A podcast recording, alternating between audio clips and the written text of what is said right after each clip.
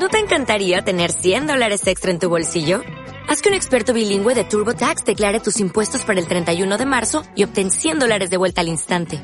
Porque no importa cuáles hayan sido tus logros del año pasado, TurboTax hace que cuenten. Obtén 100 dólares de vuelta y tus impuestos con 100% de precisión. Solo con Intuit TurboTax. Debes declarar para el 31 de marzo. Crédito solo aplicable al costo de la presentación federal con TurboTax Full Service. Oferta sujeta a cambios o cancelación en cualquier momento. Si nos vamos a llevar muy bien. Eh, a mí Hegel me, derrotó cuando intenté leer la, filosofía del, derecho. Reconozco que fue un esfuerzo eh, pues de los más grandes que he hecho leyendo filosofía, pero bueno, sí que es cierto que, luego extraes muchas cosas de esa, de esa lectura. Y precisamente ahora, lo digo como, como curiosidad, estoy leyendo un librito que se titula Hegel de Haití, que lo empecé ayer eh, por, por, casualidad y por, por, por, curiosidad. Y claro, es muy curioso porque te presenta un, un, Hegel que, por ejemplo, la dialéctica del amo y el esclavo, este libro defiende la tesis de que Hegel la aborda no desde una perspectiva metafísica, sino como consecuencia de la revuelta de los esclavos de, de Haití que le emprensa, que le interesa, que le interesa mucho y que le lleva a plantear eh, esta eh, teoría de la, de, la dialéctica del amo y el esclavo. ¿no? Una, revuelta de esclavos de, Haití eh, realmente sorprendente, ¿no? porque es una revuelta que se produce inmediatamente después de, de la Revolución Francesa. Haití era colonia francesa eh, y cuando la metrópoli manda al ejército francés a reprimir la, revuelta de esclavos, se encuentra con un, ejército de esclavos que se les enfrenta cantando la marsellesa.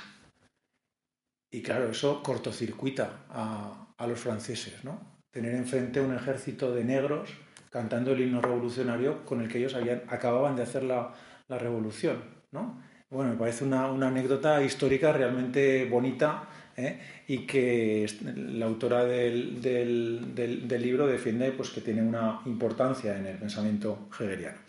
Bueno, eh, Borja ha hecho una, una presentación muy cariñosa como, como, siempre. Yo lo que tengo que decir es que para mí eh, le agradezco mucho que, me invita, agradezco mucho al, Círculo Soriano las invitaciones. Eh, siempre que vengo, pues vengo con, con, mucho agrado, no solamente por la ciudad, que me, que me encanta, sino por, por, pasar por aquí el, ritual de venir, a, de venir a Soria y luego pues compartir con, con vosotros y con vosotras pues un rato de reflexión eh, en el ámbito de la, de la filosofía. Entonces, para mí es un, placer y os agradezco que contéis tanto con, conmigo. ¿no? Y efectivamente, pues eh, la pretensión de hoy era fundamentalmente hacer una intervención a partir de los dos últimos libros que, he publicado eh, y que la verdad es que creo que, son el, núcleo de la reflexión que, he llevado en estos últimos años. ¿no? Y que sí, beben de, de Marx el, primero de ellos, evidentemente, es un libro centrado en, Marx. Yo no me pondría la etiqueta de, marxista, no me gustan las, etiquetas, eh, porque creo que acaban, acaban anquilosando el, pensamiento, pero yo, yo sí que creo que Marx es una herramienta potentísima para pensar la realidad y que por lo tanto hay que, hay que utilizarla. Lo primero que debe hacer es justificar el título de la, de la eh, conferencia porque es un título un tanto extraño, ¿no? De idiotas a, coinotas, ¿no? Es el, el, título. Eh, ahí estoy haciendo primero eh, el, concepto idiota en griego, la raíz de la que viene, o la, la, palabra de la que procede es la palabra idion, que hace referencia a lo particular. Entonces, para, para los griegos, el idiota es aquel que no es capaz de salir de sí mismo que está solamente preocupado en, su, pequeño, en su pequeño universo. ¿no? Ese, es el, idiota. Y frente a lo idion, en griego está lo koinon, lo común. Y yo entiendo que nuestra política tiene que ser una política que pase de la idiocia, de, lo idiota a lo koinota, de lo, de lo particular a, lo común. Esa es la, eh, la voluntad que se haya detrás de, todo lo que estoy escribiendo últimamente y que como ya habréis adivinado, pues mm, bebe mucho de, lo que hemos venido viviendo en este país pues desde, desde el 15M, ¿no? que parece ya que, es, que esté lejanísimo, ¿no? que, que, sucedía en la noche de los tiempos, porque han pasado tantísimas cosas desde, desde entonces que parece muy, muy lejano. ¿no? Pero el 15M yo creo que abrió una, una ventana de posibilidad y una ventana de reflexión, sobre todo una ventana de reflexión teórica, que es de la que beben eh, los dos libros, especialmente el segundo, especialmente el segundo que, esto lo digo por primera vez en público, eh, creo que es un libro quizá que cabría calificar como de póstumo, ¿no? póstumo en el sentido de que llega tarde, llega tarde.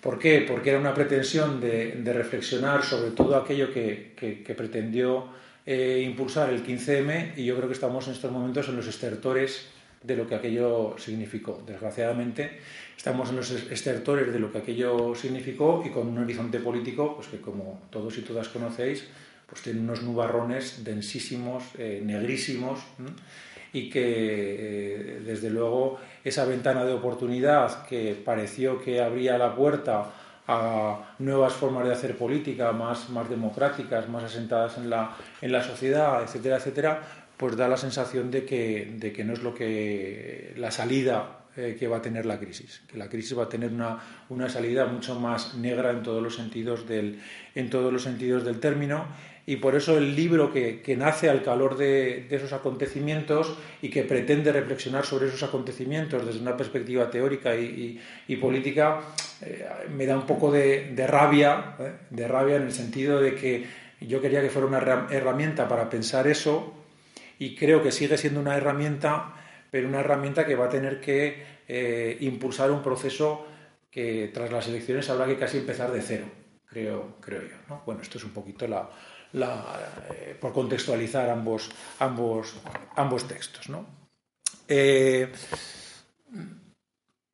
si miráis la portada del, libro, del libro de Marx, eh, cuando acabe la conferencia le echáis un vistazo, os daréis un poco cuenta de por dónde pretende ir la, cuestión, porque la, imagen central es un Marx, ahí en un óculo, que se está cortando las uñas de los pies. El gesto que está haciendo es cortarse las uñas de los, de los pies. Es decir, eh, es un Marx irreverente, es un Marx, es un Marx eh, diferente. ¿no? ¿Por qué? Bueno, pues porque, porque yo creo que eh, hay muchos Marx, hay muchos Marx, Marx, es múltiple, y mm, el marxismo, el marxismo oficial, ha ido a coger el que yo, un Marx que yo entiendo que es quizá el menos útil para hacer política es, un, es un, Marx eh, pues que, eh, que resulta poco apropiado para impulsar procesos políticos como los que estamos como los que hemos como los que hemos eh, vivido. Y es un Marx real es un Marx que se asienta en los textos de, de Marx. Pero Marx escribió una barbaridad ¿eh? una barbaridad. Yo si algo he aprendido escribiendo sobre Marx eh, son dos cosas. Primero, que casi no conozco a Marx, ¿eh? que casi no conozco a Marx, que casi no conozco a Marx, pero no porque no haya leído a Marx, sino porque quedan muchísimas cosas de Marx por publicar, muchísimas cosas. Hay mucho Marx inédito todavía. Y también he aprendido que siendo marxista, mm, no sabes muchas cosas que si lees a Marx aprendes. Porque el marxismo, y yo me considero marxista desde, desde hace, me considero marxista, estoy en ese ámbito desde hace mucho tiempo, el marxismo se, dedica a, repetir una serie de, de, mantras que, que, todos los que nos introducimos ahí eh, cogemos como, como eh, procedentes de Marx y luego lees a Marx y dices, pero si Marx no dice esto. Marx dice otras cosas. Puede que diga esto en algún sitio, pero también dice otras cosas. ¿eh? Y esas otras cosas son tremendamente eh, interesantes, tremendamente potentes para eh, reflexionar mejor sobre la, sobre la realidad. Entonces, lo que yo entiendo es que sobre ese Marx múltiple hay que hacer una apuesta y intentar eh, seleccionar aquel Marx que nos es más útil para intervenir políticamente en la, actualidad dentro de lo que yo entiendo que es la lógica materialista de, la lógica materialista de Marx. Un Marx que desde mi punto de vista, aunque eh, evidentemente bebe de, Hegel, sin ninguna duda, pero entronca perfectamente con Spinoza, entronca perfectamente con Spinoza y abre la puerta a la reflexión nietzscheana. Eh, yo creo que hay una línea en la modernidad tremendamente interesante, que es la que eh, transita desde Spinoza, incluso podríamos decir desde Maquiavelo, haciendo caso a Negri, eh, Maquiavelo, Spinoza, Marx y Nietzsche. Son otra mirada en la modernidad, una, mirada, una mirada crítica, una mirada muy potente y una mirada que tiene un elemento en común, que es el ateísmo. que es el ateísmo? Y ese ateísmo de Spinoza, de Marx, de Nietzsche, eh, permite o, obliga a una reflexión sobre la realidad diferente a la que hace la línea dominante de la, modernidad, aquella que podemos entender en Descartes, eh, Kant eh, o, Hegel. la dimensión atea del pensamiento espinosiano, marxiano, nietzscheano, pues eh, nos coloca ante una dimensión filosófica diferente. Y entre, entre, los diferentes, entre los múltiples Marx que podemos encontrar, si nos atenemos a su ateísmo, podemos, eh, podemos mm, advertir cuál sería el Marx más coherente, al menos desde mi punto de vista, y eso es lo que he intentado hacer en este, en este librito. Una acotación. Eh, la cuestión del ateísmo Marx, era, un autor muy polémico, muy duro en sus, en sus posiciones teóricas, pero políticamente eh, muy abierto y muy preocupado por la política de alianzas, cosa que me parece muy, muy, muy inteligente. Y en la cuestión del ateísmo, el ateísmo a él le parece algo fundamental, él, entiende que su planteamiento es un planteamiento ateo, pero ya en el 44, en el 44 cuando escribe la introducción a la crítica de la filosofía del derecho de Hegel, que es un texto pequeñito en, pretextos que me empeñé yo en publicar eh, y, me hicieron caso, y es un texto muy, muy bonito, eh, que se lee muy fácilmente, ese eh, breve texto empieza diciendo, la crítica de la religión está acabada en Alemania. Dice, vale, ¿vale? Porque está harto de, los jóvenes hegelianos que están todo el día con la teología, con la religión, y te dice, ¿vale? Que hemos dicho todo lo que teníamos que decir. Somos ateos, ¿eh? Somos ateos, ya lo sabemos. Vamos a hacer filosofía desde, desde el ateísmo, pero no utilicemos la religión como un elemento de reflexión constante ni como un instrumento sectario. ¿eh? Por ejemplo, Marx eh, se opone radicalmente al planteamiento de los anarquistas de que eh, el ateísmo aparezca como condición necesaria eh, para, afiliar, para afiliarse a la, a la AIT. Mar dice, pero hombre, nos vamos, a, nos vamos a privar de que gente venga a trabajar con nosotros porque se, se definan como cristianos. Eso no tiene ningún sentido en una organización con, con vocación política. ¿no? Entonces, el ateísmo de Marx es un ateísmo ontológico, ¿eh? pero no es un, ateísmo sectario y, y, político. ¿vale? Bueno, pues yo creo que leyendo a Marx así, eh, se descubren cosas mm, muy sugerentes, ¿eh? muy sugerentes. Por ejemplo, eh, voy a hablar de dos, de una muy, muy rápidamente y de, la segunda un poquito más en profundidad. habitualmente, cuando se habla de la teoría de la historia de, Marx, pues todos sabemos una concepción teleológica que se dirige al, comunismo, eh, dirigida por las contradicciones estructurales de, eh, la sociedad, la economía es lo que más, lo que más pesa, eh, las sociedades tienen unos ciclos que tienen que, cumplir, etcétera, etcétera. Una concepción pues, muy dogmática del, del proceso histórico. Bueno, pues es interesantísimo leer, interesantísimo leer, por ejemplo, en la en, las cartas, de, en el epistolario de Marx, Marx tiene un epistolario enorme, eh, enorme, que no es suficientemente conocido, en el epistolario de Marx, las precisiones que hace sobre su teoría de la historia. Como él va diciendo, cuidado, cuidado, que estáis diciendo cosas que yo no, que, yo no sostengo. ¿eh? y se lo está diciendo a sus seguidores, sobre todo a sus, a sus seguidores rusos. El capital, eh, curiosamente, donde es mejor recibido, donde más ediciones eh, tiene y donde más circula, es en Rusia, con tapas del Nuevo Testamento para pasar la censura.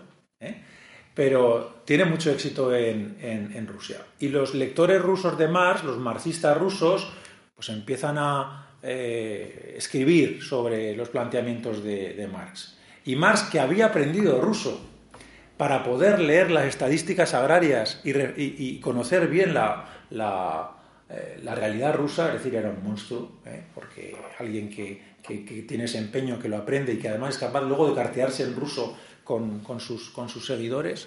Eh, Marx, cuando lee lo que están diciendo los seguidores rusos, inmediatamente escribió un artículo a una revista rusa que se llamaba Tichetsvenia Zapisky, algo así como Anales de la Patria, o se puede traducir de diferentes maneras, maneras, en la que les mete una bronca brutal. Le dice, pero no os habéis enterado de nada. El capital está hablando de Inglaterra y de Europa Occidental. No podéis extrapolar lo que yo he dicho para Europa Occidental a Rusia. Yo no, yo no, la mía no es una concepción suprahistórica de la historia. La mía es una, una, una interpretación coyuntural, en el momento concreto, en el lugar. Hace falta analizar el lugar concreto para ver cuál es la posición política. Y en ese sentido es muy interesante su relación con Viera Zazulich, que es una populista eh, rusa. En Rusia había una cosa que se llamaba la, comuna rural. La comuna rural que tenía una enorme importancia y que hacía que el campesinado ruso pues eh, tuviera eh, una propiedad común sobre, sobre la tierra que les permitía pues, bueno, subvenir algunas de sus, de sus necesidades, como había pasado en la Europa occidental durante los siglos XVI y XVII. Y el capitalismo se empeña en que eso, en que eso finalice. Y entonces Veras Azulich le escribe una carta a Marx y le dice, oiga, camarada Marx, es que aquí sus seguidores dicen que para llegar al comunismo, para hacer la revolución, eh, lo que tenemos que hacer es primero privatizar la tierra. La tierra que tenemos común la tenemos que privatizar. Y luego haremos la revolución y la volveremos a hacer común. Dice, y no nos lo podíamos ahorrar, si ya es común, la tierra.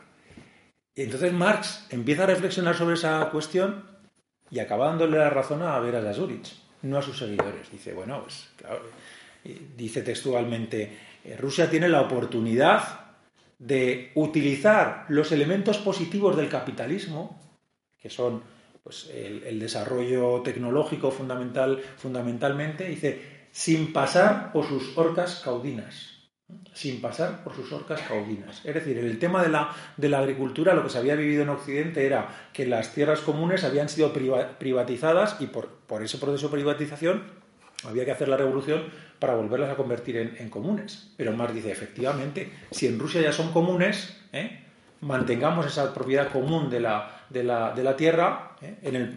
y avancemos hacia el proceso, el proceso revolucionario. Es decir, la concepción de la historia de Marx, la concepción de la historia de Marx, la, que tradicionalmente conocemos, se matiza muchísimo, ¿eh? se matiza muchísimo con la lectura de, esos, de esos, textos con sus corresponsales rusos. Y hay un segundo elemento eh, también muy, muy interesante y que yo creo que no ha sido suficientemente eh, subrayado en, Marx, y es eh, la cuestión del sujeto. La cuestión del, sujeto, tanto del sujeto individual como del sujeto colectivo, tanto del sujeto individual como del sujeto colectivo político, porque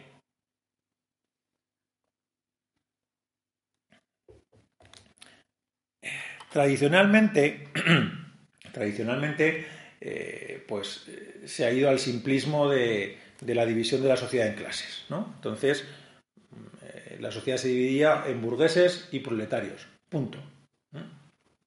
Y campesinado como tercera clase. Pero mm, la gran división social era, era esa y la constitución del sujeto debía responder a esa división social. O eras burgués o eras, o eras proletario. Claro, esa es una lectura absolutamente simplista además, tremendamente simplista de, Marx. Porque si analizamos los textos de Marx, lo que nos encontramos es que en él hay una teoría del sujeto tremendamente rica. mm, apenas desarrollada, ¿eh? apenas desarrollada, solo sugerida, pero tremendamente rica, en la que aparece una teoría del, sujeto muy actual, muy actual, y en la que eh, se, puede percibir eh, los cimientos de lo que podríamos definir como una antropología de la diferencia. Una antropología de la, de la, diferencia, por cierto, en consonancia con lo que ya hizo eh, Spinoza. ¿Por qué digo esto? Pues porque en la tesis sexta sobre Feuerbach, las tesis de, sobre Feuerbach son de 1845, la tesis sexta sobre Feuerbach eh, más dice, la esencia humana es el conjunto de las relaciones sociales. La esencia humana es el conjunto de las relaciones sociales. Es decir, más no está diciendo que la esencia del sujeto es su posición de clase, sino el conjunto de las relaciones sociales del sujeto. ¿Qué es lo que constituye al sujeto? Todas sus relaciones sociales. Evidentemente la clase social o la posición laboral es tremendamente importante, sobre todo en una época, el 19, la época en la que escribe, en la que escribe Marx, en la que buena parte de la población pasaba en su puesto de trabajo 10, 11, 12 horas eh, diarias, 6, eh, 7 días a la semana.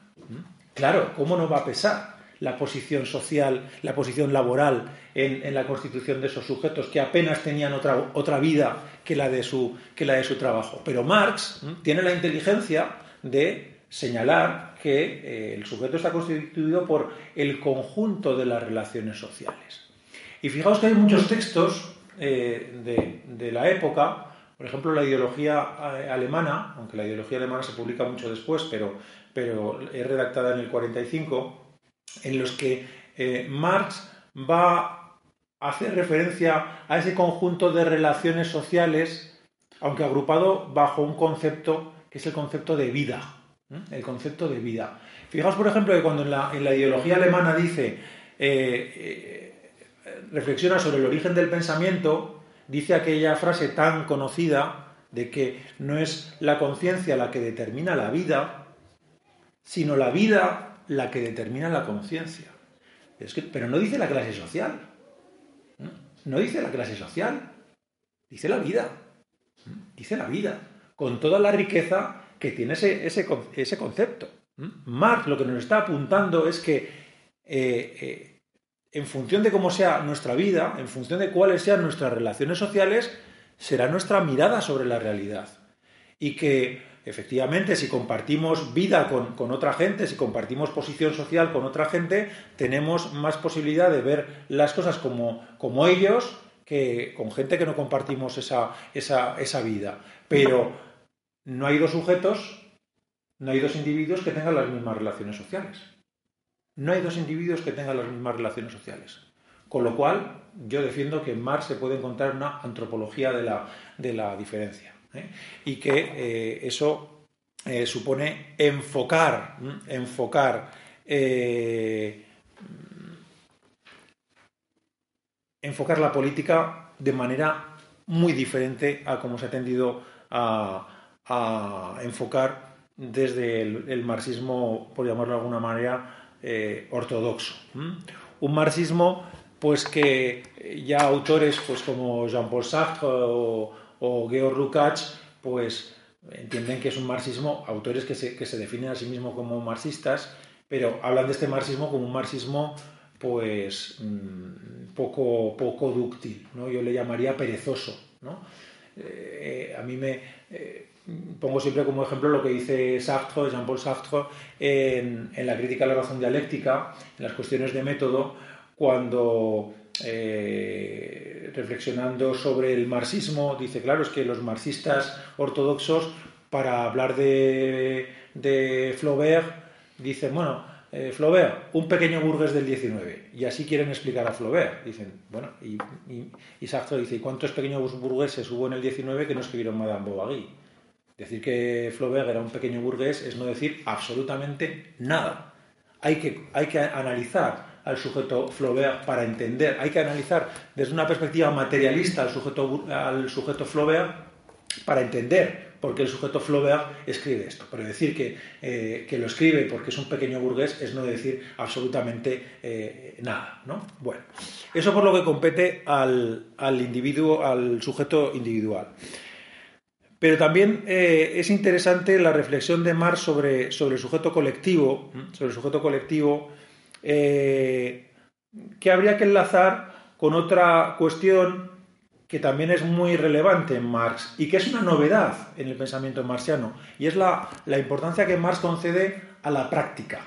La práctica.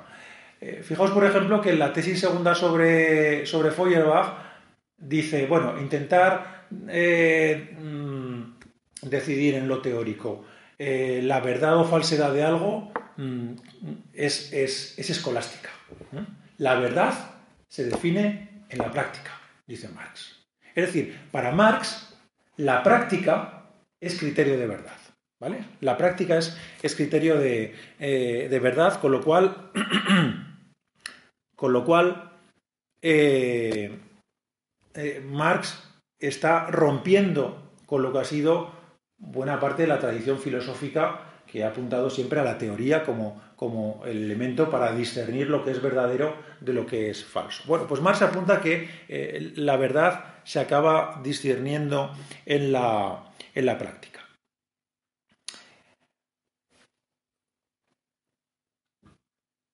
Cuando Marx habla del sujeto colectivo, cuando Marx habla de la, de la clase, dice algunas cosas tremendamente sorprendentes. Mm, dice, por ejemplo, que eh,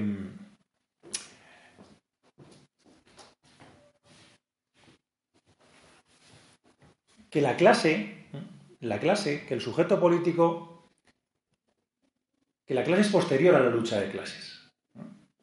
La clase es posterior a la lucha de clases. Es decir, primero se da la lucha de clases y después se constituye la clase. Cosa que es una. Eh, en más hay, muchas, hay muchos elementos. Si, leéis el libro, veréis que, yo subrayo alguno de ellos porque, porque algunos me, me cortocircuitan. Eh, Marx dice a veces cosas que son, podríamos definir así como contraintuitivas. Porque, claro, decir que primero es la lucha de clases y luego la clase, dices, pero, oiga, pero ¿cómo va a haber primero lucha de clases y luego las clases? Para que haya lucha de clases tendrá que haber, en una secuencia lógica, ¿eh? Una secuencia de pensamiento parece que lo lógico es decir, primero tiene que haber clases para que luego haya lucha, lucha de clases. Y me dice, no, primero se da la lucha de clases y luego se produce la, y luego aparece la clase. ¿Qué es lo que está eh, planteando aquí eh, Marx? Marx lo que, está planteando es que los sujetos se constituyen en los procesos de lucha. Los, procesos, los sujetos se constituyen en los procesos de lucha. Algo que yo creo que eh, nuestra experiencia política cercana mm, nos pone, nos sirve de ejemplo, ¿no? El, 15M, que fue algo eh, inesperado, que, nadie esperábamos que, fuera a suceder, por lo menos yo esa es la impresión que, tengo, que cuando nos vimos en la calle pues nos quedamos sorprendidos de la cantidad de gente que estábamos en, la calle y de la potencia del, movimiento. Ese movimiento empezó a generar un sujeto, que luego no acabo de cuajar, ¿eh? pero empezó a generar un, sujeto. Había gente en la calle que nunca había salido a la calle. Había gente manifestándose que nunca había ido a una manifestación. Había gente que ese proceso le convirtió en sujeto, en sujeto, en sujeto político. Esto no quiere decir, evidentemente, que no haya sujetos conscientes previamente a los procesos, a los procesos políticos. Evidentemente, los hay, ¿no? Pero más apunta, yo creo que de una manera muy acertada, que esos procesos políticos sirven de levadura para gestar el, sujeto, el sujeto político. Y que mm, lo que sea la clase lo que sea la clase, políticamente entendida, dependerá de la articulación de la lucha. Es decir, Marx está defendiendo, desde mi punto de vista, que la clase obrera no, que la, clase no es un ente sociológico, sino que es un ente político. Dicho de otra manera, que forma parte de la clase aquel que interviene en el proceso político. Dicho de otra manera, que quizá no, haga falta ser obrero obrera para formar parte del movimiento obrero. Pero claro, yo creo que esto no es decir eh, nada demasiado estrambótico si miramos quiénes han sido los habituales dirigentes del movimiento obrero, que no han sido nunca de extracción obrera, o raras veces han sido de extracción obrera. ¿Diremos que Marx no forma parte del movimiento obrero? Evidentemente forma parte del movimiento obrero. ¿Era Marx, formaba parte Marx de la clase obrera sociológicamente? No. Engels menos. Engels eh, eh, dirigía una fábrica de, su padre, ¿eh? con lo cual, si sociológicamente lo teníamos que colocar en algún sitio, lo tendríamos que colocar, que colocar, en el otro lado de la barricada. Y sin embargo sabemos muy bien dónde estaba, dónde estaba Engels. ¿no? Entonces, cuando Marx habla del sujeto colectivo, lo que nos está apuntando es algo tremendamente interesante para la práctica política, que el sujeto se constituye en la lucha y que forma parte de ese sujeto quien participa en la lucha. Es decir, forma parte de la clase obrera todo aquel que lucha contra el capital, independientemente de su posición eh, sociológica. Claro, extrapolemos esto, creo que esto nos permitiría resolver algunos problemas que tenemos actualmente ¿eh? y que son los, que eh, los retos que nos lanza el feminismo. ¿no? Y esa cuestión de quién forma parte del, feminismo. Eh, solamente la mujer puede, puede ser sujeto del, movimiento eh, feminista o, claro, si lo leemos desde esta perspectiva, las cosas se aclaran, se aclaran bastante. ¿no? Y todo aquel que se moviliza bajo las consignas del feminismo forma parte de ese, de ese sujeto, por poner un, ejemplo, un ejemplo concreto. ¿no? Bueno, yo creo que, que eh, Marx eh, nos permite, a través de ciertos textos de, Miseria de la, Filosofía o del 18 Brumario de, Napoleón Bonaparte, eh, entender la clase desde esta, perspectiva que, estoy apuntando. Estas serían algunas notas referidas al primero de los, libros y acelero. Eh, en, el, segundo de ellos eh, están, íntimamente relacionados, eh, están íntimamente relacionados, están trabajando el, mismo problema desde diferentes ópticas, podríamos, podríamos decir. Mm, el primer apartado que he querido tratar se podría haber titulado Marx irreverente, ¿no? y ahora entro en un segundo apartado que titularía contra la, contra la idiocia política contra la idiocia política o contra la política idiota. Contra la política idiota. Idiota en el sentido etimológico que, he planteado eh, antes. La, política que es incapaz de salir de, un terreno específico de, juego. No sé si os sonará un libro que, ha suscitado bastante debate eh, meses atrás, que se titulaba La, trampa de la diversidad, eh, de Daniel Bernabé, que era un libro muy crítico, muy crítico con eh, las, políticas de la identidad, pues con el feminismo, eh, con eh, el ecologismo, con el animalismo, con todos estos movimientos que ahora tienen bastante, bastante potencia y que el autor del, del libro entiende que, mm, por decirlo en mi lenguaje, son idiotas. solamente se preocupan de lo suyo y son incapaces de de tener una reflexión global. Y entonces este autor eh, plantea que hay, que volver al, obrerismo clásico. Hay que volver a la clase obrera, porque la clase obrera es la que articula todas estas contradicciones, eh, etcétera, etcétera. Entonces, yo creo que, este, que, Daniel Bernabé, eh, planteando un problema que es cierto, planteando un problema que es cierto, porque yo, creo, yo sí que creo que hay cierto feminismo, cierto ecologismo, cierto, cierto eh, animalismo, pues que, solamente se preocupa de lo ecológico, de lo, de, lo feminista y de lo, y, de lo, y de lo animalista y lo demás no le importa absolutamente nada. Siendo eso cierto, podríamos decir dos cosas. Primero, que la reivindicación obrerista peca del mismo, eh, eh, del mismo defecto.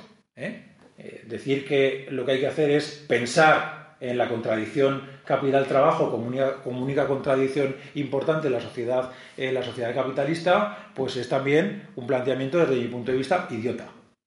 Idiota porque es minusvalorar, minusvalorar la, la, complejidad de nuestra, de nuestra sociedad y la cantidad de problemas políticos que se nos, que se nos, que se nos presentan. Eso, eso por un lado. y, por otro lado, nos, nos, coloca ante, ante la, desatención, la desatención a eh, e, elementos eh, fundamentales del debate político eh, contemporáneo, pues a los que es preciso atender y, trabajar con, ellos. Entonces, intentando criticar políticas que quizás sí sean idiotas, se articula otro planteamiento, eh, otro planteamiento eh, eh, que podríamos llamar mm, idiota. Yo creo que aquí el problema es el problema del esencialismo. Es el problema del esencialismo.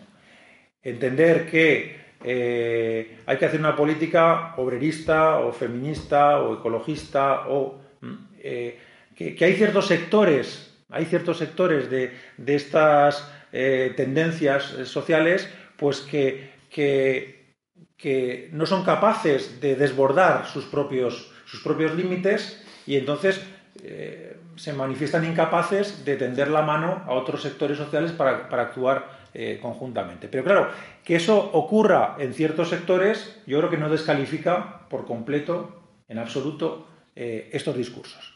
Porque hay otra manera de enfocar la, enfocar la, cuestión.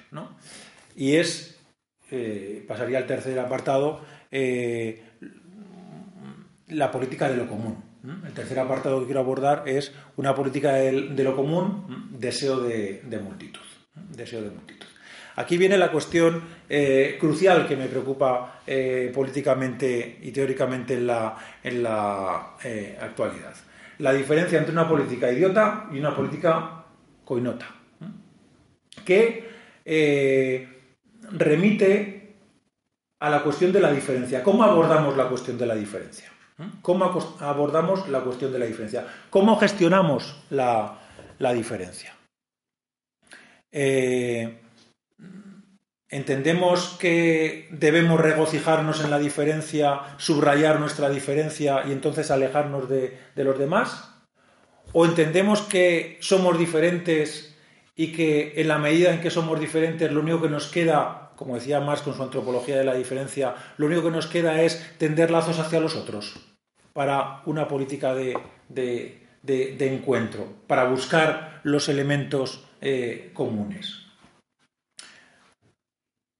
Eh, la filosofía del siglo XX se ha preocupado mucho por la cuestión de la, de la diferencia, pero la ha abordado desde dos, perspectivas, desde dos perspectivas diferentes, como, como apuntaba muy bien Gilles Deleuze en uno de los libros más maravillosos del siglo XX, aunque durísimo. Si Hegel es duro, eh, eh, Diferencia y repetición de Deleuze es uno de los libros más difíciles del, siglo XX, pero eh, tremendamente interesante. Ahí en una paginita, en una paginita, Deleuze dice, se puede, se puede enfocar la cuestión de la diferencia de dos maneras Decir solamente lo que se parece difiere o decir solo lo que difiere se parece. ¿Te parece que estamos haciendo un juego de palabras? Dice, pues para nada. No es un juego de palabras. Una de las dos cuestiones puede cambiarlo todo, dice. ¿Por qué? Fijaos, solo lo que se parece difiere. Esa es la tradición filosófica a la que venimos, la identidad. ¿Mm?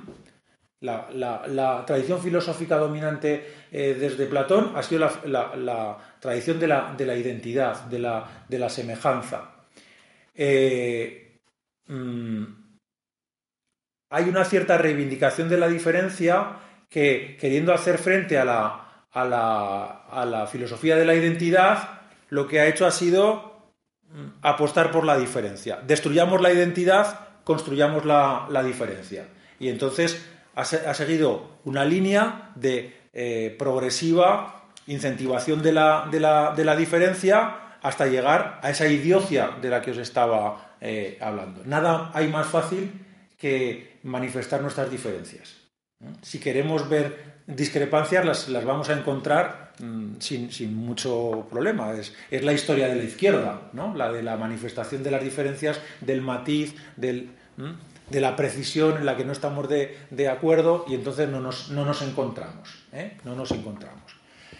Pero dice Deleuze, hay otra manera de entender la diferencia. Solo lo diferente se parece. Es decir, asumir que somos diferentes, asumir que somos diferentes, como nos decía Marx en su tesis sexta, y a partir de ahí buscar el camino del encuentro.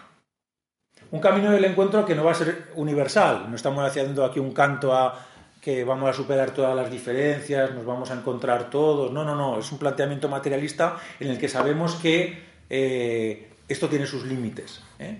Pero, ¿acaso no es posible para, para un sector muy amplio de la población, muy amplio de la población, encontrar elementos en común?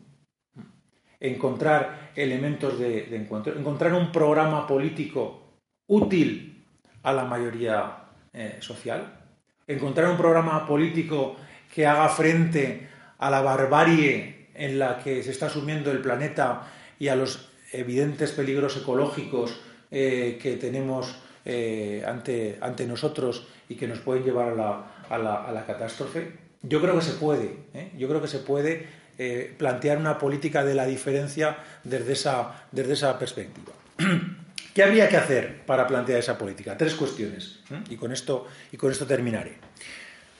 Primera cuestión. Eh, lo que Lordon, escrito Lordon, ¿eh? Lordon, como suena, un, filósofo francés al que acabamos de traducir al, castellano en las presas de la Universidad de, Zaragoza, es decir, en esta, en esta editorial, eh, un libro que se titula Los afectos de la política. Los afectos de la política. Es preciso hacer una política de los afectos también. ¿En qué sentido? Bueno, mm, generalmente hemos entendido la, política como, como, algo del campo de lo racional, de la racionalidad. Y que la manera de eh, trabajar lo político era eh, pues desde la reflexión eh, racional, sin atender al hecho de que el ser humano también tiene una, una dimensión deseante, una dimensión irracional que tiene una enorme potencia y que el capitalismo ha sabido ver y trabajar de manera magnífica.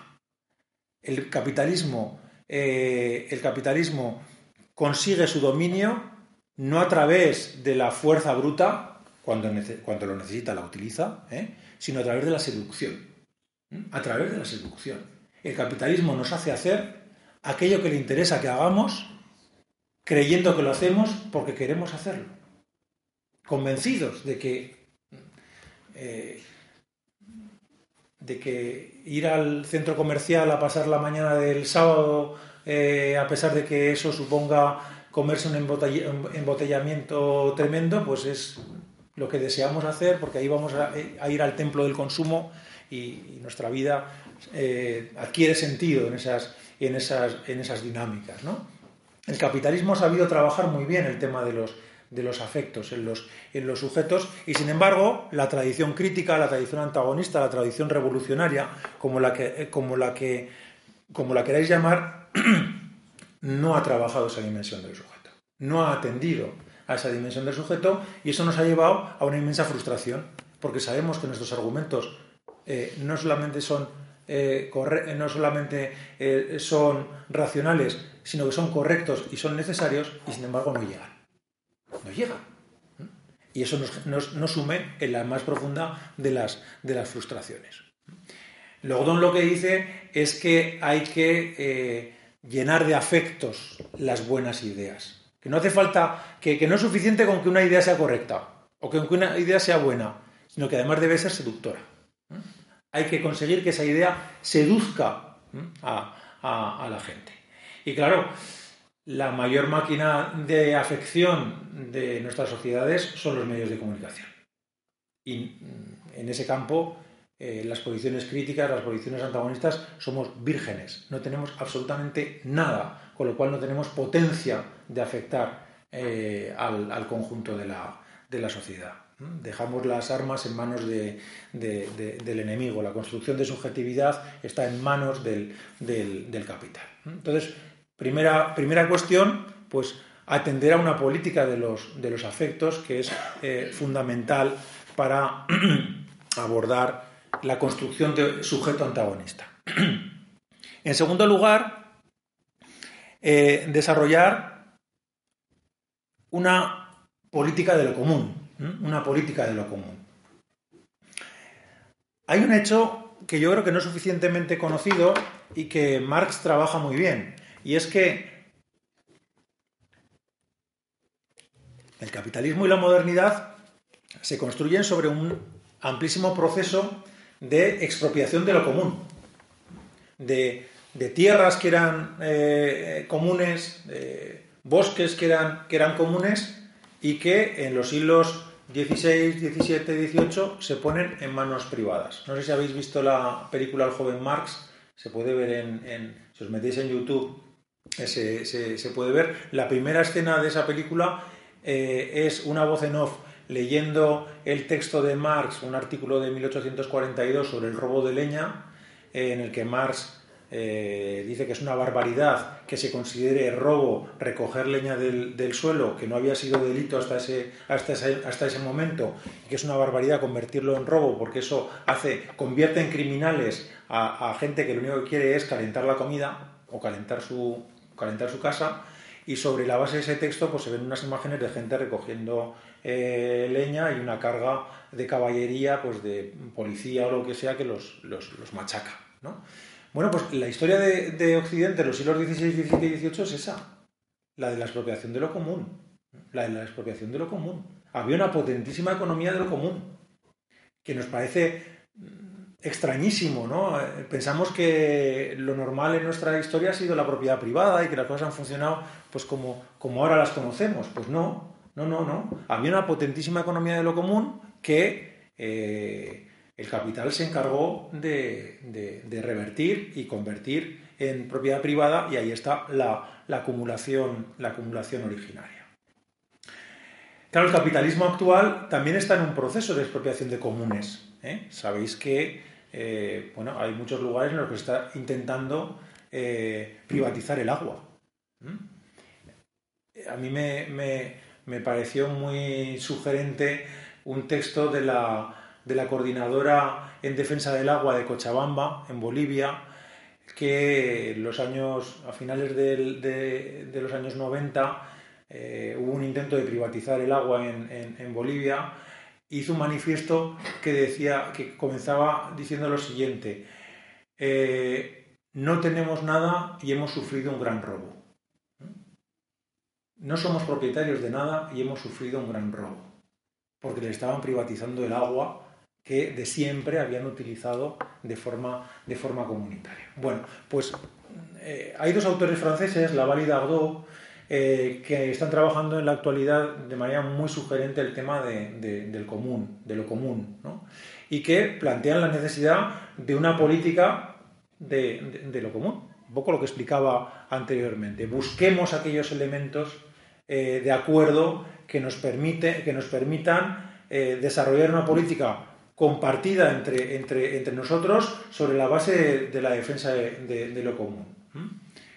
Pues sabemos que en la actualidad están intentando la privatización de la, la, privatización de la sanidad, de la educación, de las pensiones, e, etcétera, etcétera. Bueno, pues eh, una política de lo común sería una política de defensa de estos elementos que tradicionalmente en nuestra, en nuestra sociedad eh, han sido no comunes, pero sí, pero sí públicos. Entonces, buscar esos elementos eh, para desarrollar una, política de encuentro entre, los sujetos.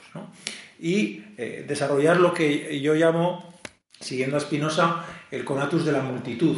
El conatus de la multitud. Es decir, implementar una política que permita la supervivencia del planeta y la supervivencia de la humanidad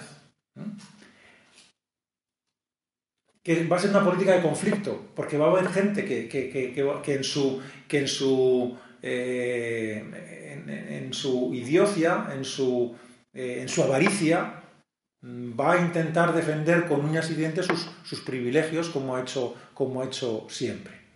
Pero creo que estamos obligados a desarrollar una política que permita el conatus, el mantenimiento en el ser, de la mayoría social del planeta que en estos momentos está seriamente eh, amenazada. Y finalmente, y con esto terminaría, eh, un tercer elemento es lo que da nombre al, al. El deseo de multitud, el deseo de multitud, el deseo de encuentro, el, deseo de sujeto.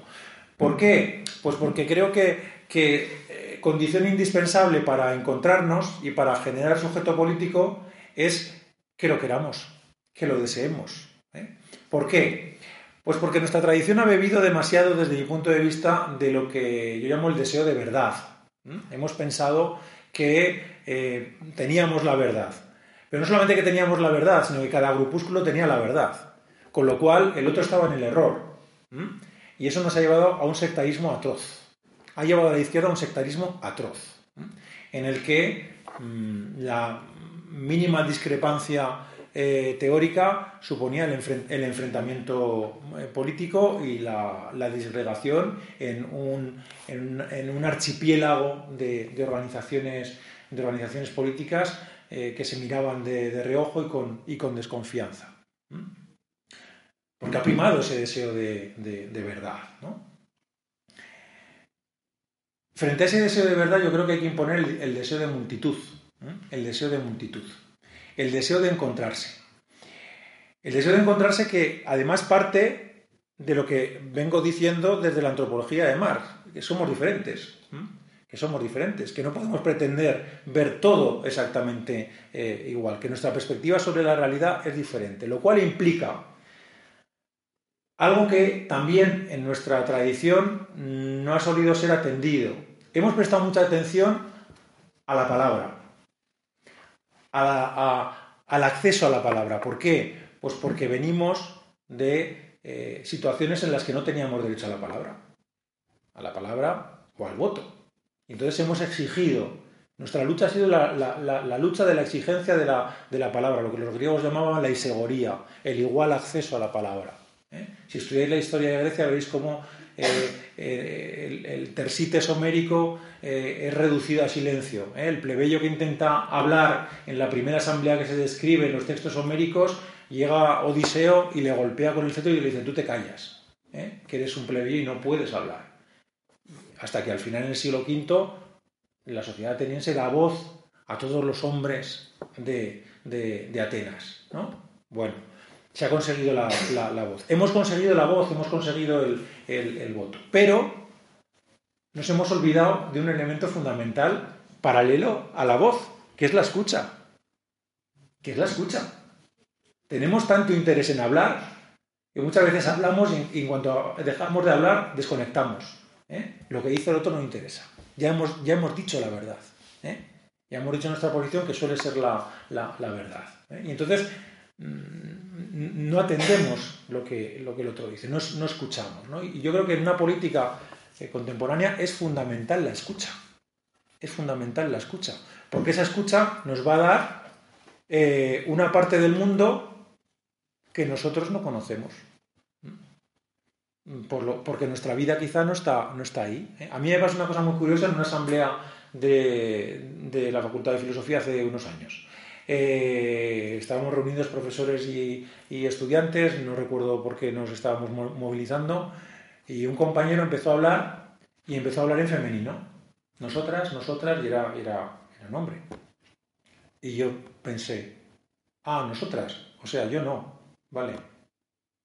Y entonces dije, ostras, me hizo clic, ¿no? Dije, si yo al oír nosotras he pensado, eh, yo no, pues habrá gente que cuando diga nosotros dirá, yo no, no me siento...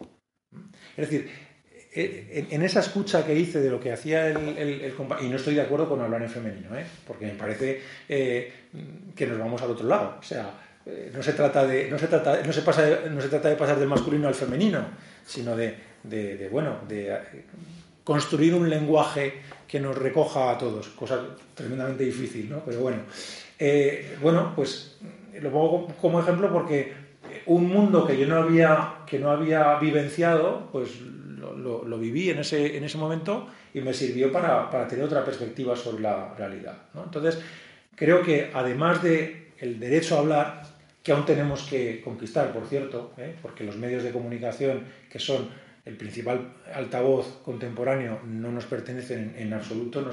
Nuestra, libertad de expresión es una libertad censitaria ¿eh? solamente los ricos comunican en esta sociedad.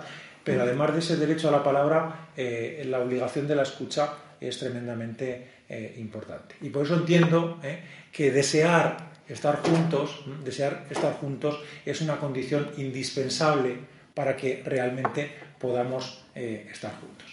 Bueno, tendría muchas cosas más que decir, pero creo que es importante también que escuche, que podamos dialogar, debatir y comentar alguna de estas cosas si os han parecido interesantes. Muchas gracias.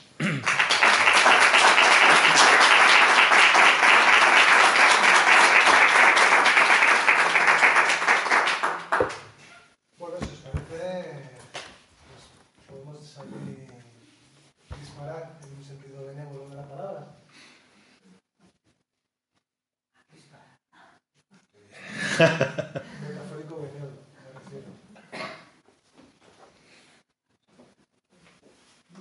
Voy a abrir yo fuego entonces. ¿eh? Como, como suele ser habitual, sí. Bueno, siempre que... El organizador anima. Claro, que que siempre da un poco de, de cosa romper, ¿no? El, silencio que, es- que hay detrás de los aplausos parece como que impone mucho. Yo te quería preguntar, mm, a raíz de todo esto, ¿eh? que me ha parecido una exposición muy interesante ¿eh? y muy bien, muy bien planteada, la verdad, y te quería preguntar sobre uno de los temas a los que creo que más bien al principio, hablando sobre Marx, has dado, eh, has puesto el foco sobre él, es el tema de la religión, ¿no? Y, y yo me pregunto una cosa ¿no? con respecto a este tema. Eh, y con respecto a cierta, eh, una parte que ha sido muy importante de la izquierda, que como tú has, has, eh, citado, ¿no? pues por ejemplo, ha sido absolutamente, digamos, sorda al hecho religioso hasta el punto de, pues, de no querer establecer ningún contacto con ello. ¿no? Y que, muy bien has dicho, pues que Marx eh, fue un crítico, eh, aún desde el socialismo, de, esa posición, ¿no? de esa posición de apartar eh, al, creyente o lo que fuera. Y la cuestión que me planteo, ¿no? si, si la izquierda, digamos, tiene una idea de lo común, de la comunidad, de una comunidad, eh, no es en cierta manera paradójico ¿no? y, en cierta, y a lo mejor indica cierto trauma el hecho de que dé la espalda al hecho comunitario por excelencia, que digamos a, lo largo de la historia humana eh, ha sido la religión, ¿no? Esa, eh, ¿no? Pues cuando hablaba, eh, era, ¿quién era? Cicerón el que hablaba, o Séneca, de, pues hablaba eso de la religatio, ¿no? De, quiere decir, eh, cómo a lo largo de la historia humana la- una gran parte, eh, de, digamos, de la sustancia comunitaria ha estado eh, unida, ¿no? Unida, no voy a decir necesariamente, pero eh, así ha sido de manera fáctica, ha estado unida a- al hecho religioso, ¿no? Cómo ese poder tan, o esa, esa gran potencia de crear comunidad, de crear vínculos, ¿no? Eh, desde una parte de la izquierda que eh, reivindica lo común, sin embargo es rechazado, ¿no? Cuando eh, a lo mejor en la postura de Marx que tú planteabas puede ir en la línea de, de, de, por lo menos aprender de esa experiencia de, la- de comunidad que hay ahí. ¿no? Bueno, tampoco quiero yo alargarme, no sé si, si, si me explica. Sin embargo, luego la, la izquierda es muy religiosa. ¿eh? Y crea una religión Claro, alternativa, sí. Claro. Vamos a ver, yo creo que los elementos teóricos eh, en una práctica política tienen que ser eh, secundarios. Yo hay mucha gente de mi entorno político que cuando hablamos de filosofía no compartimos nada. ¿eh? Incluso gente que, que escribe sobre Marx. Bueno, me pasa mucho con Carlos Fernández Liria, ¿no? que tiene una concepción de Marx completamente diferente a la mía y cada vez que nos sentamos en una mesa pues, pues las discrepancias son, son evidentes pero yo siempre le acabo diciendo bueno pero si nos vamos a una barricada estaremos en el mismo lado o sea no tengo ninguna ninguna duda ¿no? In- independientemente de que, de que tú hagas una reivindicación de Platón que yo no puedo entender en, en- en un, en un marxista ¿no? pero bueno pues eso es una cuestión una cuestión eh, teórica ¿no? y creo que en el ámbito de la religión pues ocurre un poco un poco lo mismo a mí me importa poco que sea lo que impulse a alguien a buscar la, la comunidad y la justicia social. Que sea un impulso de carácter religioso o, mm, a mí en principio me da, me da igual, ¿no? Además, tengo una, una, estoy viviendo últimamente una situación muy curiosa, es que le estoy dirigiendo la tesis a un sacerdote. ¿eh? Y claro, es apasionante, es, apasionante porque eh, hay veces que tenemos discusiones, además él me mira siempre muy atentamente eh, y, yo, a veces le digo cosas muy, muy duras y la, recibe muy bien, ¿no? Me, mira, Juanjo, en esto, en esto no podemos estar de acuerdo. O sea, esto es imposible que estemos de acuerdo porque yo soy materialista y tú, tú, eres, y tú eres creyente. Eh, pero luego me doy cuenta que muchas de las cosas que él dice, con su lenguaje cristiano, primero las dice y, me chirrían. Digo, pero, pero, pero, ¿qué está diciendo? Esto no. Y luego las traduzco a, mi lenguaje eh, materialista y digo, pero si está diciendo lo mismo que estoy diciendo yo, pero en otro en, otra dimensión. Claro, va a haber cosas en las que evidentemente a mí me hace mucha gracia, por ejemplo, con el, tema del Papa. ¿no? Yo soy hasta cierto punto un gran fan del, del, Papa, ¿no? pero sé que hay cosas que no se le pueden pedir. Hay compañeros y compañeras que querrían que el Papa fuera ateo. Claro, y eso es absolutamente ridículo, ¿no? O sea, el Papa puede llegar a donde puede llegar.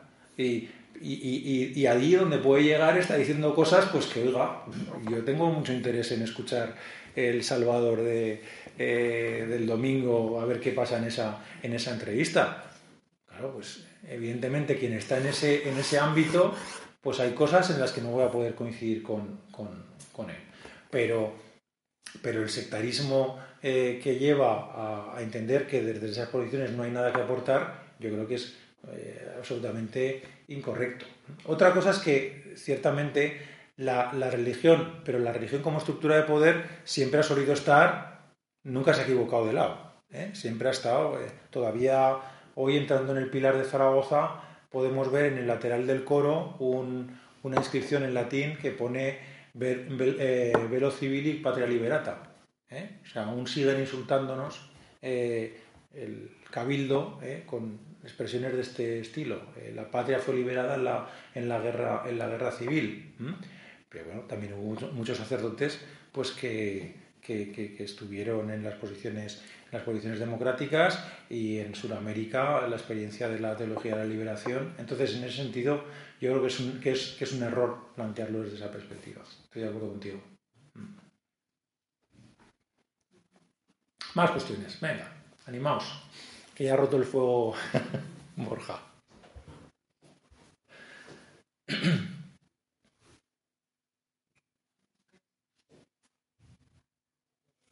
Pues yo solo diría dos palabras. A ver. No podemos. Pues son las peores que podemos decir. Son las peores que podemos decir. Yo añadiría una tercera. Ahora. ¿vale? Que no podamos, estamos demostrando que no podemos.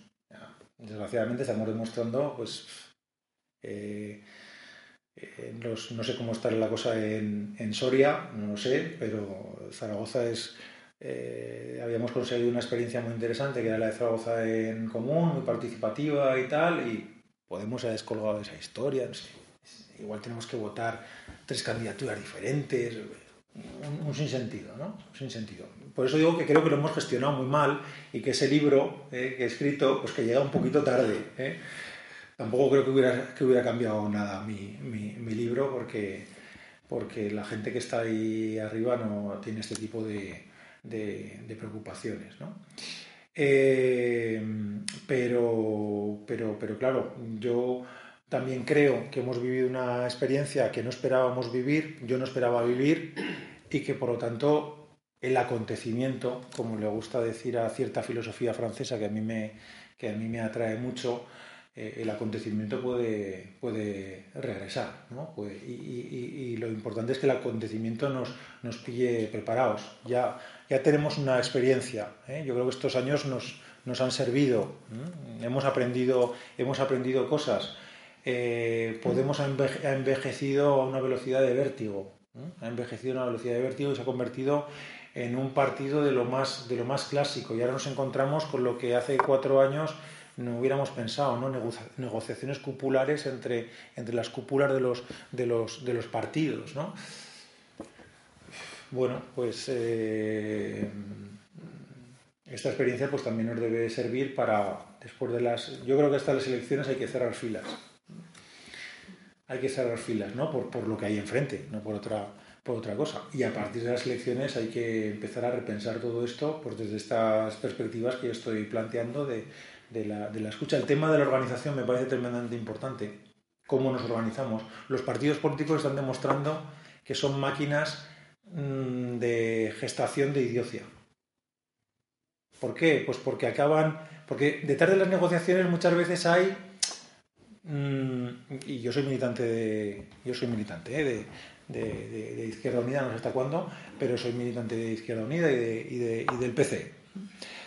Eh, pero detrás de, ellos muchas veces hay intereses tremendamente espurios, ¿no? Pues intereses de, mantenimiento de la organización, de necesidades materiales de la, la organización que enturbian cualquier diálogo de lo, lo, que, lo que a los que no somos a ver, eh, a los que no somos militantes, en el sentido de que no estamos en el ajo, que no estamos en la dirección, que no estamos, eh, nos parece muy sencillo, pues, oiga, pero vamos a sentarnos, vamos a hacer un programa, vamos a hacer unas primarias y, y ya está. A otra gente no, porque, porque, porque hay otras claves que no somos capaces de, que no, que, que no, que no somos conocedores de ellas, ¿no? Y entonces la forma organizativa, la forma partido, yo creo que hay que repensarla.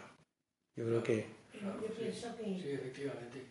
Pero bueno, ya si este, eh, Weil ya repensó esto y, y, ha sido un poco inútil ese, ese, esa reflexión de Simón Weil y lo que desde luego está claro es que la estructura de los partidos son una máquina perfecta de buscar diferencias y de ir al, al idiotismo en lugar de, de, de, buscar lo común. Es, me parece que es metafísicamente imposible el buscar lo común en una estructura como la actual de los partidos. Sí, sí, yo estoy completamente de acuerdo con, con eso, a esa, a, esa, a esa, conclusión he llegado, a esa conclusión he llegado y por eso yo escribo en, en, en El Salto, eh, es una revista, sí. es un diario que va en papel, pero también está digital y yo escribo en uno de los blogs digitales y el último que escribí se titulaba Esto no es un partido, haciendo un guiño al cuadro de Magritte de esto no es una pipa, ¿eh? pues esto no es un partido, pues eh, planteando la reflexión de, eh, bueno, los partidos no nos valen, pero la organización es precisa. O sea, decir que los partidos no nos valen no quiere decir que vayamos desde la, desde la individualidad y que no nos organicemos. No, no, no, hay que organizarse sin ninguna duda, pero hay que organizarse de otra manera. Hay que organizarse de otra manera. ¿Cómo? Ahí eso claro, es tremendamente el, problemático. El, el, el, encanto del 15M era precisamente eso, que todavía no era un partido organizado de la forma ortodoxa. Pero ¿de qué manera organizar un partido si no es de la forma ortodoxa para participar? En fin, ahí se es un poco... Sí, sí. El problema se muerde la cola y se, auto, se autogestiona y se autoalimenta. Hmm. ¿Qué querías...? Bueno, yo quería decir que quizá tu libro para esta ocasión ha llegado tarde, pero nos va a servir para la próxima. Muy bien, ese es el espíritu. ese es el espíritu, efectivamente. Porque yo creo que ahora mismo la gente sale a la calle cuando no hay banderas de nada, como en el 8M, como la que va a haber ahora en Madrid el domingo de la España vacía. Si ya hay banderas de comisiones de PSOE, de Ciudadanos, de Podemos, de lo que sea, la gente ya no quiere una manifestación. Eso yo creo que es una clave hacia donde tenemos que ir pero claro, ¿cómo? Como una plataforma, pero tienes que ser partido político. No lo sé, pero yo creo que la gente se mueve ahora mismo cuando no hay banderas ni hay simbología. Bueno, el, en el 8M, perdona, el, 8, el 8M había una gran bandera, que es la feminista, ¿no? Sí. Pero, Entonces. Pero era la plataforma. La ya, ya, ya. Sí, sí, no, te, te entiendo lo que, lo, lo que quieres decir, pero lo que yo también pretendo ahí aportar es que eh, cuando alguien entiende que una causa es justa, se pone detrás de esa bandera. ¿eh? La bandera morada era muy. No estoy hablando ahora eh, físicamente. Quiero decir que estábamos todos ahí detrás de, de, de, una posición ideológica. El feminismo tiene una posición ideológica clara y la gente estaba, estaba ahí. Es decir, cuando, cuando un movimiento consigue legitimidad en sus, en sus planteamientos, eh, moviliza a la gente. Quizá el problema está en que nos deslegitimamos muy, muy rápidamente. Perdona que te corto. Eh, yo quería comentar que me da la impresión de que se mitifica mucho el, el 15M. Un poco como el mayo francés, el 68. Y yo creo que tú has dicho en, en, la charla que no te explicabas. Para ti fue una sorpresa el, el 15M. Y yo creo que fue inevitable. Te quiero decir, en una situación en que las políticas se cambian de un día para otro radicalmente. Se cambia la Constitución con el consenso del 80% del, del Parlamento. La gente tiene que decir, yo no estoy ahí. Era inevitable. Otra cosa es que tengamos, casi todo el mundo tenemos muy claro lo que no queremos. Otra cosa es cómo lo trasladamos para hacerlo útil. Es la forma de, de hacer prácticas, pues, en el fondo, el enojo que teníamos y que tenemos. Yo no he dejado de tenerlo. Sí, ¿cómo, convertir ese rechazo en, propuesta positiva? Y eso es lo que no hemos sabido, lo que no hemos sabido hacer, ¿no? Y precisamente por eso la idea de la política de lo, de, lo común. Pero, por ejemplo, en las primeras, bueno, en las primeras europeas, en las europeas de hace cinco años que parece que han pasado mil, Izquierda Unida no lo, no lo vio. No, no, en absoluto. No lo vio que Podemos le iba a comer la tostada. Y me da la impresión que siguen sin verlo. Cuando prioriza la organización sobre el objetivo, empiezas a, hacer ridículo. Entonces, yo no creo que cada uno piensa como quiere, pero alguna vez tendrán que pensar, igual mi mejor forma de ser útil es desaparecer. Es que yo creo que la mejor forma de ser útiles eh, en muchos casos es desaparecer, en el sentido de que eh, entiendo que lo, que tuvo de, interesante desde mi punto de vista del proceso que vivimos es que apareció Podemos, eh, luego aparecieron las mareas, eh, los comunes, y, veías como la misma gente que había estado en Podemos estaba articulando otra cosa y eso crecía y se le cambiaba el nombre y no pasaba y no pasaba nada. Eso fue Zaragoza en común. Eso es lo que vivimos, lo que vivimos allí, ¿no? Que, bueno, pues que la misma gente que, había creado Podemos, pues luego se acopló ahí gente de, Izquierda Unida, de, otros sitios, y se, creó una cosa entre, entre todos y todas eh, novedosa, la que le llamamos eh, Zaragoza en Común, y no hubo ningún problema de, en cambiarle el, nombre. ¿no? Entonces, yo creo que una organización política no tiene que tener miedo a morir. Cuando ya no es útil, es una herramienta. El problema es que convertimos en que sacralizamos las herramientas sacralizamos las herramientas y entonces, hombre, pero ¿cómo no va a aparecer el nombre de Podemos en una papeleta? Dices, pues, pues ¿qué más dará que aparezca o que no, o que no aparezca? ¿no? ¿Cómo va a desaparecer una organización que ya funcionando? Pues no pasa nada. O sea, si, si, si, su, eh, si su muerte es fermento para para, construir algo más potente eh, y, que recoge eh, en buena parte los ideales de, lo que eso significó, pues a mí, me, a mí no me parece... Pero, pero claro, hay mucha gente que está presa de esa lógica. Está presa de la lógica, lo que yo llamo patriotismo de organización. Patriotismo de organización. Ah, eh, yo soy de... Yo soy, yo soy de Izquierda Unida. Me da exactamente igual me da exactamente igual. A mí lo que, me, lo que, me, lo que quiero es que haya algo que nos, que nos, que nos represente, que nos eh, cobije a, a todos y a, todas, se llame como se llame. Eh, y claro, eh, en algún momento eso se consiguió en el proceso. Yo creo que Zaragoza en Común fue, fue una expresión de, eso. Y sin embargo, ahora lo que estamos viendo, en, fijaos, mi reflexión de esto no es un partido, en, en, parte es porque el proceso que hemos vivido en Zaragoza es que Zaragoza en común, pues había mucha gente que no era ni de Podemos ni de Izquierda Unida, y ahora nos hemos encontrado con que las direcciones de Podemos y de Izquierda Unida estaban decidiendo sobre el futuro de Zaragoza en Común. Y la gente de Zaragoza en Común, que no estaba en ninguno de los dos sitios o que no militamos activamente, decíamos, y, nosotros no tenemos voz. Porque son las cúpulas las que, están, las que están hablando. Y eso ha obligado a los independientes, el alcalde forma parte de los independientes, a los independientes que están ahí a agruparse también para decir, oye, que estamos aquí y que queremos tener voz. Porque si vamos por separado, no, no, tenemos, no tenemos voz. ¿no?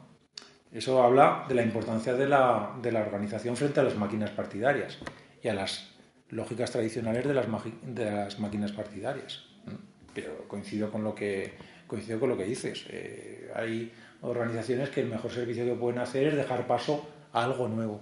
Y yo hace tiempo ya que hubiera hecho desaparecer, eh, también a Podemos, ¿eh?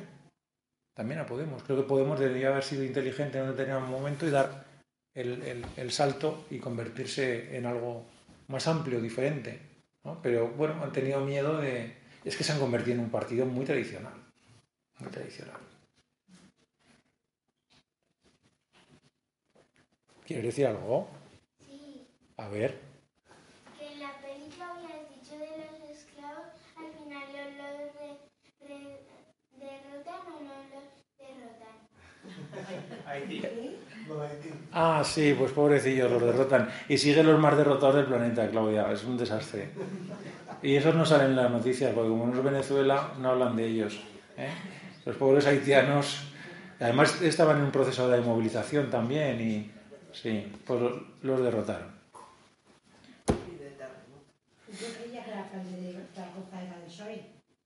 No, no, no, madre mía. No, no, tenemos alcaldía de Zaragoza en común. Mm. Sí. El PSOE, el en Zaragoza ha sido terrible esta legislatura. O sea, ha, hecho, ha hecho cosas mm, brutales, brutales, pero votando constantemente con, con, PP y Ciudadanos. Pero todo, todo lo ha votado con PP y, Ciudadanos. Cualquier. cualquier mm, bueno, es, es más, hubo un pleno, yo, tengo la grabación, en el que el portavoz del PP le, decía al soy al ciudadano, ciudadano, pero que hemos quedado que los íbamos a machacar, pero no habíamos que, a ver, no habíamos quedado que íbamos a pedir que hicieran obras eh, menores en todas las calles para cabrear a los vecinos, pero que esto lo tenemos hablado, a ver ahora que me votan. Y yo decía, pero bueno, eso, circuló en Zaragoza y dices, pero, ya era el, absoluto... Mm, desbarre, ¿no? Bueno, decías. Muy propio del PSOE. No, bueno, nada, era solo tampoco eh, sobre este problema que hablabas de, la estructura de partido y esto, claro, quizá un problema hay, eh, es que no se ha planteado quizás de algún modo problematizándolo el problema del Estado. Es decir, se ha visto el Estado como algo problemático, como una un instrumento del que hay que tomar el poder, hay que controlar para después eh, realizar una serie de políticas dirigidas en una dirección. Pero sin embargo, ¿no? el mismo Marx en, en, la guerra civil en Francia, en el Estado es un instrumento, o sea, no se puede pretender tomar el Estado, que es, un, es el Estado burgués, y utilizarlo para otras cosas. Es decir, obedece a sus propias dinámicas. No sé si, claro, yo no estaba metido como tú en la primera línea de, de de, la participación en ese sentido, pero eh, no, me da la sensación de que no ha habido tampoco un planteamiento en, eh, en esa dirección. ¿no? se ha pensado que, bueno, que el Estado se puede tomar, se puede ocupar ciertos cargos y se puede utilizar sin más para hacer otras cosas. Y ahí es donde todo se ha parado, en cierta manera. ¿no? Cuando se ha ocupado ese, cargo, se ha ocupado ese instrumento y el instrumento, en cierta manera, tiene su vida propia y dirige al que lo gobierna. Y claro, a mí eh, a veces pues hay cierta confusión, confusión ¿no? Me da la impresión en, el mismo léxico, ¿no? Cuando se confunde lo público con lo estatal, por ejemplo, ¿no? Y digo, no es lo mismo, no es lo mismo. Entonces aquí tenemos un problema. Quizá había que, que eh, plantearse ¿no? qué relación tomamos con el Estado, porque al final se nos lleva ¿no? el partido tradicional que tiende a fundirse con el Estado y ya está, ¿no? que es un poco a lo mejor lo que ha ocurrido. todo este proceso. Es una reflexión así. Bueno, es uno de los temas más problemáticos, ¿no? Y, y también eh, la contradicción que se ha solido ver entre lo institucional y lo, y lo social. Yo siempre he pensado que eran dos patas, ¿eh? y que había que trabajar en las, en las dos y que no hay que despreciar eh, la, la, la pata institucional porque desde la institución se pueden hacer cosas. Pero claro, desde la conciencia de lo que tú estás apuntando, que no es nuestra herramienta, ¿eh? que esa herramienta es una, es una herramienta, lo estamos viendo estos días de manera muy clara, ¿eh? cómo los aparatos del Estado acaban funcionando para lo que tienen que, que, que, que funcionar. ¿no? Pues para mantener el estado de cosas, el estado de cosas existente. Y por lo tanto, mm, no se trata de vaciarlo y, y, y llenarlo eh, con los nuestros que serán fagocitados por esa, esa, estructura, nomás lo que dice es eh, no nos vale, ¿eh? no nos vale esto. Ahora, ahí tenemos un grave problema. ¿Qué hacer entonces? ¿Eh? ¿Qué hacer? Y es otra de las cuestiones que planteo en el, en el, en el libro de Marx, la importancia del tema de la imaginación. Porque claro, Marx, alguien que está criticando constantemente la sociedad capitalista, y le preguntas, bueno, ¿y, luego qué? Y, y, apenas te da un par de notas, ¿no? Y te dice, bueno, pues eh, la sociedad comunista se regirá por el principio de cada cual según su capacidad, cada cual según su, eh, su, su necesidad. Por cierto, un principio de la diferencia. El comunismo es una sociedad de la diferencia, lo dice Marx, ¿eh? Lo que es una sociedad de la igualdad es eh, la dictadura del proletariado, el socialismo, pero el comunismo es una sociedad de la diferencia. Pero te da leves apuntes. Claro, yo creo que eso es lógica materialista. ¿En qué sentido? Que tú no puedes teorizar el futuro. El futuro lo tienes que trabajar en, la coyuntura concreta e imaginar. En eso eh, me parece muy interesante un, autor griego, aunque luego nacionalizado francés, que es eh, Castoriadis, ¿eh? que dice, los humanos siempre hemos primero imaginado nuestras instituciones y luego las hemos creado. Hay un proceso de invención. Si los griegos inventaron sus, instituciones. Bueno, pues eh, esa es una tarea política de primer orden.